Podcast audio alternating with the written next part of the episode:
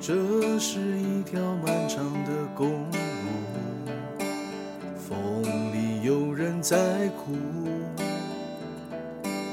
他开着车走遍高山和幽谷，每颗心跳都在乎。他不相信人都注定要孤独，无论子孙满堂，还是一个人住。就算挫折，还是尽全力付出。每个人都需要帮助，我们都是超人，披着隐形的披风，能力越强，背负越重的责任。最后一里路，让我们一起完成。超人医师加油站，大家一起来说赞，加拜加拜！我是柴油小姐阿南，我是共生学人的老师知莹，知莹老师好，柴油小姐好，Hello。Hello。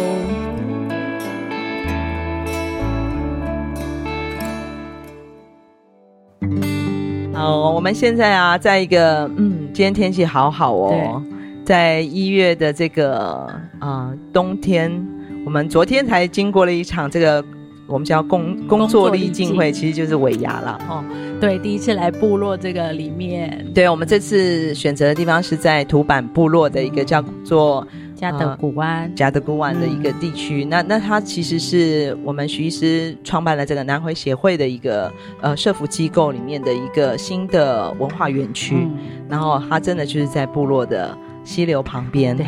对，在这个小小的森林里面举办了这一场，哎，你老师你觉得怎么样？昨天晚上的感觉？很很欢乐，很浪漫，然后就会不由自主的唱歌跳舞，就放松了起来。对，对，就是很浪漫，然后真的就是一个跟啊、呃，我相信在数百年以来，我们啊、呃、生活在大自然里面的这个部落的族人啊，应该都是在这样的一个生活气氛里面。那当然没没有像昨天那么欢乐啦，然后毕竟有一点作用嘛，就是因为尾牙总是有一些让我们兴奋的元素。好，那今天其实请到那个曾颖老师呢来到节目里面，我们其实想要聊一聊啊、呃，上一集在这个我们的新的伙伴，就是我们的可乐哥哥，还有这个。阿腾，嗯，这位社工人员是我们南回基金会的新进成员。那他们在上上个月十二月十七号才共同参与了这个，其实志颖老师所规划的我们南回共生学员的一场圣诞老人孙子计划的课程。嗯、那我们今天呢，就请到这个孙子计划课程的这个原始的这个教案的这个呃设计者，就是志颖老师来跟我们分享一下。那先跟大家介绍我自己啊，我是李姿莹，那我来自台北。好的，对，那我一开我是呃本职是医检师。那我的工作有十二年的医检师的工作背景，嗯、那曾经做的工作内容有感染管制，那后来回感染管制，对感染管制医检师，对，嗯、就是做院内感染相关的预防、嗯、或者是相关的措施。那后来到了检验科以后，是在细菌组里面做细菌相关的鉴定培养。哦，那因为这个。医学教育之下，我们可能要培养新进人员啊，或者是实习生，所以有了一个医学教育的一个介入，所以就变成一个临床老师。嗯，那临床老师在待久了，训练久了，就变成一个教学的负责人。好的，所以你是从医检师 的一个非常的哇基础的身份。刚听起来这些专有名词，我已经那个头皮发麻了。就是这是真的真的非常专业的一个一个领域哦。从一个医检师的身份。嗯转入到了一个有教育的一个任务的工作，对，对嗯，那在医医学医检师的教育之下，嗯，我们还是必须要在医学领域当中跟其他的职类合作。可能是药师，嗯、可能是医师。我们要知道医生为什么要开这个呃检验医令。嗯，那我们的检验报告发出以后，后面医师怎么判读我们的报告？嗯、怎么使用它的抗生素也好，或者怎么使用用药，或者是我们的检验数据怎么样去做追踪、预防和啊、呃，或者是去看呃检验的结果。是不是跟我的治疗有搭配？哈、嗯嗯，我们透过我们检验的数据，提供临床的一个判读。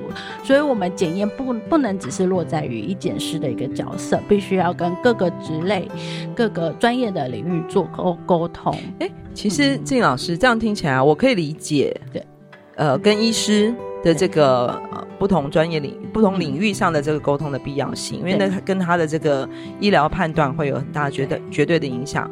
可是你说其他的这个医院里面的职类会有关系的又是什么？嗯、呃，如果跟护理的话，我们发出的报告可能第一阶段是护理人员先接受到相关的讯息，他可能就要做相关的一些处置。例如我们发了一个呃比较传染性高的一个病原菌。那我们可能要先跟护理人员说，这个是呃飞沫传染的，或者是这是肠胃道感染的，嗯、所以它的肠胃道的分泌物、排泄物，你可能要特别的做一个呃去污的处理等等。所以你是说，在医疗跟照护的部分，你就会提出一些你们从检验报告里面的分析，提醒护理人员在照顾这个。呃，病患的时候，呃，患者的时候要注意到，要甚至要小心的事情是什么？对，哦，那个根源性的问题。对对对，然后甚至是，呃，他从身上培养出来的一些细菌，可能带有高度的抗药性。嗯，那在这个部分，这个我们就要提醒护理人员，他在接触不同的病人的时候，尤其是接触到这个具有高度感染性的一些病原菌的时候，它的防护措施要做到哪一个程度？嗯嗯，所以在不同的职类当中都会。有一些联系，那后来在嗯呃教育教学部医院的这个结构当中，做了一个医师职类教育者的角色，它的英文叫 educator，educator，、就是、对，就是教育者。哦、那就是它其实就是连接各个职类的医学教育的需求，嗯，然后去做跨跨团队、跨领域的一个交流。哦，所以以我这样听起来，其实我好像大家会。或或我的理解了，好，我想，哎、欸，我医学院毕业之后，或者说我这个护理系毕业之后，我就去进入到医院里面，成为这个医生、护士，或是物理治疗师，或者是什么的。可是这个听起来，你现在所讲的这个单位，嗯，是进入到了一个医院之后，所有的这个在职人员，他必须在经过的一个教育的一个训练，或者教育的一个课程，对对对对，去增进在这个组织里面。运作的一个呃进步、改善或是优化，对，是这样没错。嗯，不管是呃对于实习生，或者是我们同才之间的，或者是人员之间教育训练的精进，哎，哇，这让我想到，哎，因为我看韩剧嘛，每次要看那种。那个医神啊，医师的故事里面都哦，原来知道哦，医医生们都要再继续做这个研究报告啊，或者做这个医学报告，不断发表医学报告，在他的这个呃专业领域里面。所以，哎，这样听起来不只是医生呢，其实是整个医院每一个不同类别的工作者都需要在这个在职上的教育。对，没错，因为医学的观念也一直都在更新进步，嗯、所以呃，像检验也有不同的仪器的引进等等的，是，所以。就势必一定要不断的在职进修，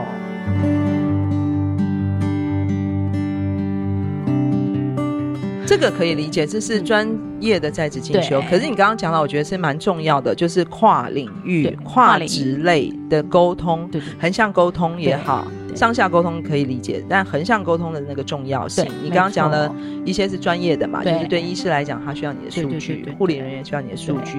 那放射跟检验其实中间的交流就比较没有这么的呃连连接在一起。可是当我们的教育需求都是一样的，例如我们可能都会面对到病人，都会有。呃，客户的抱怨等等的事件，我们就是相关的事件就可以结合起来。哦、嗯，我也有这个困难需要解决，哦、所以我们就会跨领域的去讨论，我们想要共同解决怎样的方式。对对对，你上次有聊到说，其实，在医院也是很怕客诉的，对对，然后解决客诉的方式就就，所以这是你这个部门很重要的一个工作，对，对，对，对，对不对？对，就是各单位各个嗯。部门会碰到的客诉情况要怎么去改善？对，对，那自己职类之间发生的一些问题，嗯，我们没有办法解决的时候，我们可以透过跨职类的交流，共同的一起去解决这样子的问题。嗯嗯，像刚刚提到的这个抱怨事件，我们也也有这样子的事件，放射科也有这样子的意见。那其实我们共同规划的。共同去组织的方式，就是发现我们都是接触病人的时间非常的短，哦、可是，在短时间内要怎么样让病人有高质感的感受？嗯、这就是我们要迫切解决的问题。现在好像很常讲的这个全人医疗吗？对，全人照护教育的这个部分，哦，就是要关心的不是只是病人的病理上的问题，还要关心他的身心灵。对对，在接受我们这个医疗照顾的过程里面，有没有被疗愈？对对，嗯、心理的也有也有。虽然它只是一个一小个环节，只是一个检查的一个环节，嗯，但是因为它在整个医疗系统当中，嗯，它是。都会面临到的一个问题，嗯，但我们检验跟放射病跟病人相处的时间就是非常的短暂，对对，对，所以我哦，我们就是要去思考我们在怎么样这个短暂的时间。哎，你这样讲，其实对我的印象中，要不我们去医院难免会有去抽血啊、抽照 X 光啊、检验啊什么的。对，呃，我们比较常抱怨的，通常是可能我们啊呃医生、护理人员。对，但是你这样讲，对，没错。其实检验人员的态度，嗯、对，其实不要讲检验人员了，我觉得光是那个柜台的态度。嗯对，就是去批价的柜台的态度，我觉得都会有影响哎、欸。对对，都是一个一连串的串，因为它就医是一个连续的过程。是，但如果我们把它拆解个各个职类，对，就就大家就各做各的。可是它彼此之间的串联，我们就是要透过这样子的一个方式。所以检验科也是会有客诉抱怨的，也是会有。对，对，我等太久了，为什么还轮不到我？嗯，或者是我要抽空腹的血，可是我肚子已经饿了，我快晕了，可不可以先抽？对，其实这种经验还对。其实想回想起来还蛮多，不只是我们自己，或或我们的家人哈。对，哎，志颖老师，哎，老师，其实应该说你原来是一个检验师，对，忽然间要被人家叫老师，你有做好心理准备吗？当然没有啊，那怎么办呢？就是一开始是先从实习生带起嘛。嗯，那因为我也曾经是实习生，我实习过了以后，我才能参加国家考试。嗯，那所以你就要用实习生的感受去感受你当初在实习的过程当中，你想要面临怎样子的老师。嗯，那我化身为老师的时候，我可以带给实习生什么？嗯，对，有点像是一种同理心吧，对，换位思考，对，没错。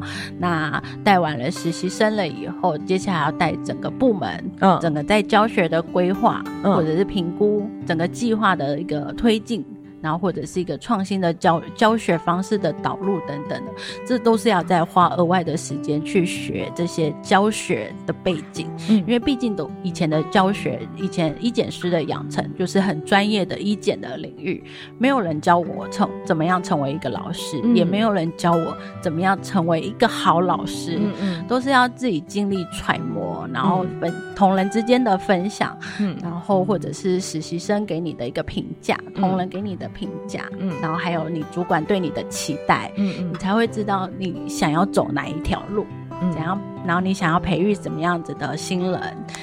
哎，可是这样讲起来啊，你自己当时在转换到这样的一个工作内容的时候啊，嗯，你先有有准备好说，哎，我要当一个好老师吗？还是这是慢慢慢慢过程中，你发现，哎，你还蛮有兴趣？嗯，一开始是蛮有兴趣的，嗯，但是当我要变成一个主导的一个教学负责人的角色的时候，嗯、我还甚至是逃避的。哦，因为它变成压力了。对、嗯、对，那因为在你的专业之外，你还要多出很多的行政工作，嗯、甚至有一点在逃避。嗯，对。但是怎么怎么突破你的这个心理的障碍？因为这个社会上并不是每一个人都有这样子的机会。当我有这样子的机会，那主管也觉得你有这样子的能力，嗯，为什么不把握呢？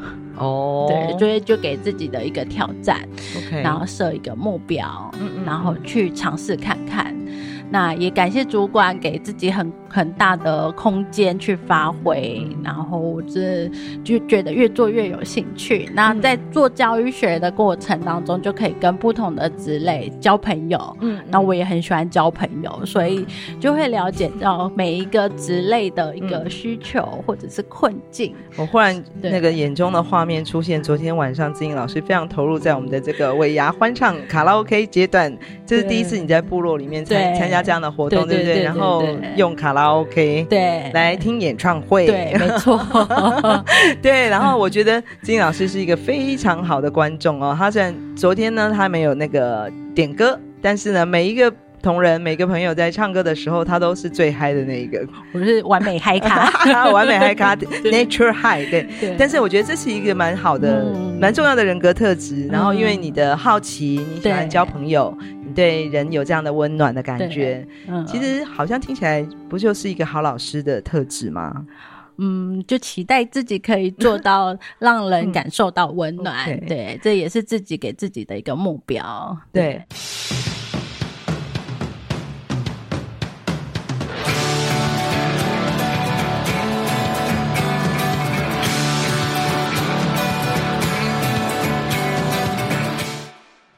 村办公室报告，村办公室报告，我知道。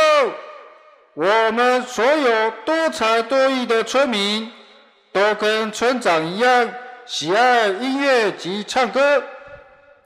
南回基金会这里即日起向大家征求原创歌曲，你的创作就有机会在超人医师加油站分享你的作品，分享你的爱。详细证件规定，请上官网。不要再害羞了，就是你了，去！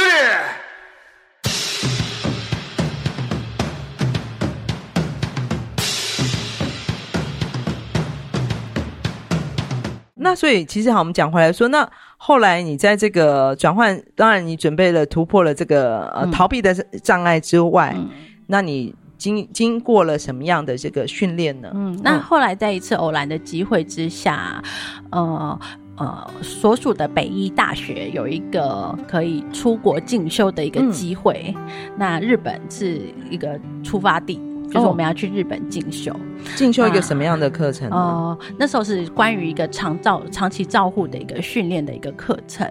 那这一次是由各个职类提出名单来去受训，就是以往都是护理人员去日本受训，哦，那这第三届的部分，他们开放给各个职类。哦，那一技系的老师就主动争取，一技也要有相关的职类去日本学习。哦，好特别哦，因为应该是说之前应该是说这听起来要。去日本长照的这个职类训练，就是长照人员去嘛，护理人员去，照顾者去嘛。嗯，但是这一次是开放，等于是跨领域的职类，对，都可以去报名，被选上参加，这样。就可以去甄选，哦，去看看自己的职类，呃，嗯，在长照的这个部分可以有哪一些贡献跟方向。哦，所以你去了日本哪里？我去了日本的长野县。长野县、啊、一个佐久市的一个地方，嗯，对。那从基础的呃佐久大学在培育长照的人才机构开始，然后到了整个机构的实习的部分，为期大概一个月的时间的一个训练，这样子。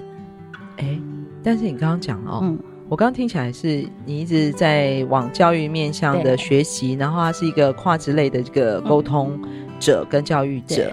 嗯可是长照这个题目怎么忽然又跑出来了？对，这是你选择的吗？没有，这是医院的一个哦，学校的一个方向，就是在跟日本交流的部分，他们选择的是长照。我想应该是因为现在台湾也迈迈入了高龄化的社会，嗯嗯嗯，那在这个学校的计划当中，就是也要往这个方向去走。嗯，所以在我这一届是第三年，然后第一次用跨职类的方法去。进修研习这样子，嗯嗯嗯。那当然到日本的前两天，我有一点吓到啊，因为我发现吓到，嗯，对，因为我发现检验在日本的长照也没有太扮演太大的功能，是。因为他们认为检验跟放射比较是属于 cure 的角色，嗯，就是在急性期。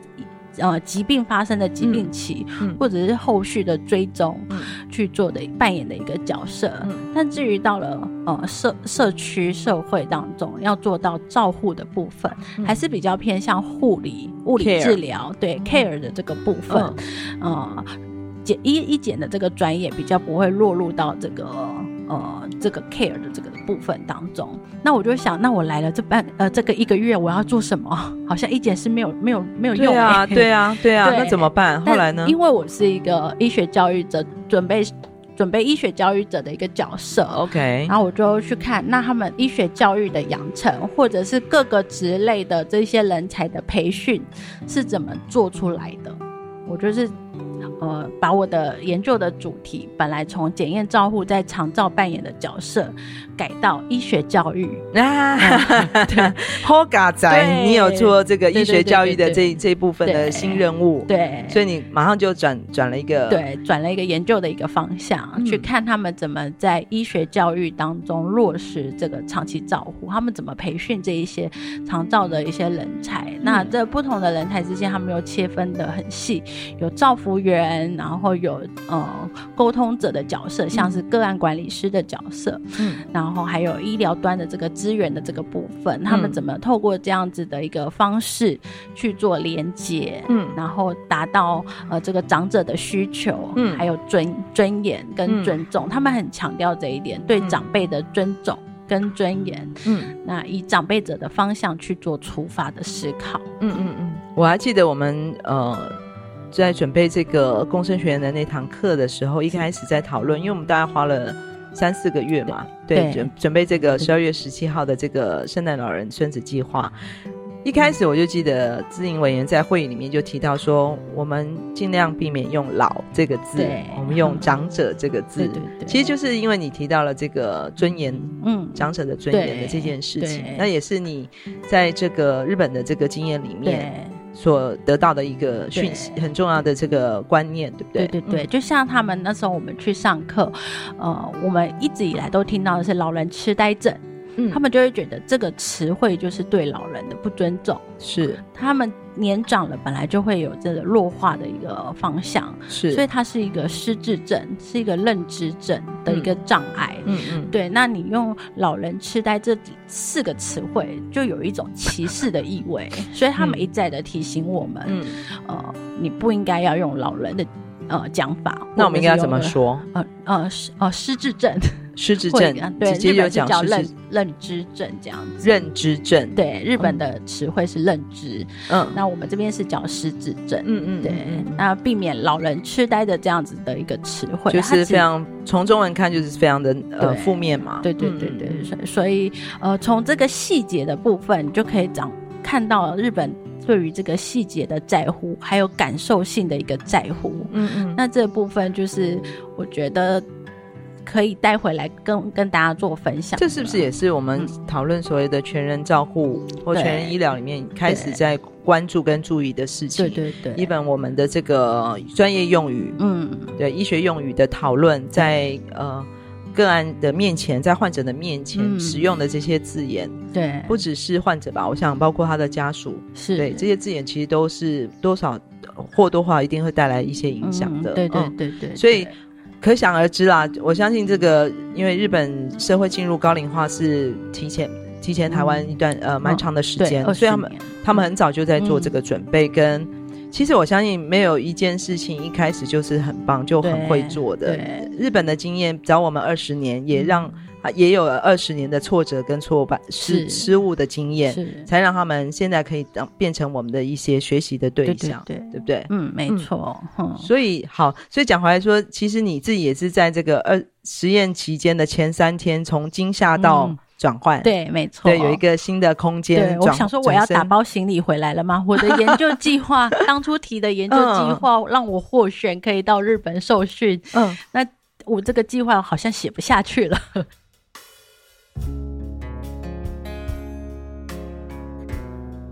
对，你马上就发现了这个角色好像有限哈，对，所以我才赶快换了一个角度，那也跟当地的老师去讨论，嗯，他就说，哎，那如果你从医学教育，你就可以看我们怎么从教学的养成、教育的养成，嗯，然后去去做琢磨，嗯，对，所以呃后后来在你转换了这个研究及、嗯、呃主题之后是。继续完成了这个实习期，总共几天呢？总共为期二十七天。哇哦，还真算是蛮扎实的这个课程哈。对，因为每天都有呃完整的八个小时的课程。哇，那八个小时结束以后要写当天的呃笔记报告。是是是，好的。然后大家还要彼此的分享跟交流。那最后一天也是要上台报告，哦，报告你在这边学到的什么，是观察到的什么。嗯，对。应该你刚刚有提到，所以只有上课吗？还是有做其他的实习有实习，对、哦。你们到哪里实习？我们到各个的日照中心、养护机构、长野县那边的，嗯、哦，整个相关的一个设施、社会福利的设施去做实习，包含陪伴老人，呃，陪伴长者，然后陪他们。折纸啊，或者是玩游戏啊、嗯、等等的，嗯、然后帮他们看他们的餐点怎么制作的。所以你你指的是说，若以台湾的这个长照的。单位来讲，就是等于是 A、B、C 三个据点的，对，三个三级的这个长照的机构，你们都去做了实习，对，没错，就是从亚健康的老人家的活动力比较强的老人家的居所，对，你关你们去做了实习，然后到这个呃可能是住宿型的对。长照机构，你们也都去观摩跟去观摩跟学习，然后看到他们使用的一些设施上面的一个进步。嗯，或者是未来我们可以带回来做的哪一些呃呃相关的一个安排，嗯嗯、像职能照顾的部分，嗯嗯，在他们那边就是一个很大的重点，因为他们是要回复高龄者的原本的生活条件，嗯，赋能，对赋能的这个部分，嗯、所以他们的机构针对这个赋能的设计，就做了很多全面的一个呃铺展，嗯，包含。这个长者的习惯，他可能是惯用手是右手或左手，或者是他的厨房的高度，嗯，浴室的高度等等，他们都可以做调整。嗯，然后在这个赋能中心的时候，就做好一个妥善的训练，才可以放心让他出院回家。嗯嗯嗯，那他的生活就是没有问题的，嗯，可以自主，回到自主的一个生活的一个状态。所以，但是从你的研究角度呢，因为你谈的是教育，对，学教育的部分。嗯像你刚刚形容的这个呃赋能中心，他们所做的这些细节，你转换到你的教育的呃研究里面，又是、嗯、又会用什么样的角度去看到这件事情？嗯、我会去想说，他们怎么会想到这些细节？嗯、对、嗯、他们怎么去发掘这些细节是长者所需求的？那因为是有需求，我们才要训练。然后才要去呃呃扎根这样子。哦，所以等于是呃两两个层次嘛哈，嗯、就是专业的照顾者，比如照护员呐、啊、居服员的训练，嗯、他们去训练技术上、技能上怎么去照顾呃长者，让他有这个赋能的这个能力。教育者，你们是站在一个观察者对。的角度去看，怎么去转述这样子的一些需求。嗯对，那他会怎么去刺激思考？对，阐述更多的这个专业的或是技术面的工具的辅具的这些设计，对不对？这就是你的教育教育观察里面看到的这个面向。他怎么去发现这些需求，然后去解决这个问题？嗯嗯，对，这就是在教育当中，我们可能会找到一些我们想要去改善的一个方式。对，那你要透过什么样样子的手段，嗯，去达到这个目标？嗯，所以。不知不觉，你从这个医检专科到了这个教育者，到了接触到长照，因为这个是一个日本之旅的这个意外的收获。对对，那你现在对于这三个面向，你现在选择站在一个什么样的啊、呃、角度，或者自己选择一个什么样的位置？我自己给自己的期待就是，除了在自己专业上面有所精进以外，在我检验的部分有所精进，对，就包含我去年也自己还要去参加了一些自己专业能力上面的考试。哇嘞嘞，哇，顺利通过了吗？通过了，恭喜恭喜恭喜 耶！然后呢，除了在自己检验上面的一个精进以外，那在于呃跟其他呃。非专业的互动之上，人与人之间的沟通的桥梁也没有去给自己设限。嗯嗯，所以当这个南回提出了这个邀请，我就二话不说，当然、就是、我们的共生学员计划邀请你来当我们的这个老师，对，跟计划委员。对，然后我就很开心的可以有这个机会加入。嗯，对，然后也把常常照在日本学到的一些课程，嗯，也引进了这个部分。嗯，对，那一开始我是坐在医院的这个部分处理客诉抱怨的一个状态，但是现在我要换过来，我的对象可能是小朋友的时候，甚至是长照人员要怎么开发这样子的课程的时候，嗯、就也要去思考嗯这些需求，嗯，然后去帮他们设计相关的课程，嗯，他们才能感同身受这样子。哇哦，各位听众朋友，有没有回到我们的 keyword 感同身受啊？其实那个十二月十七号这堂课程，其实。虽然讲我们圣诞老公公的这个孙子计划，参与的是学童小朋友，嗯，其实那天听志颖老师分析这个教案的时候，我们才真的知道，哦，原来其实这堂课真的要讲的是一个医疗的同理心。对，好，我们刚刚听到了志颖老师，不知不觉就冒出了我们好像已经是我们的 keyword 一个感同身受四个字哦。嗯，到底这个感同身受的这个课程，在这堂。圣诞老人孙子计划里面也好，或是志颖老师未来我们在这个共生学院的计划里面也好，它会怎么样被运用啊？各位听众，请记得收听下一集，我们继续跟志颖老师聊一聊超人医师加油站。马萨鲁，马萨鲁。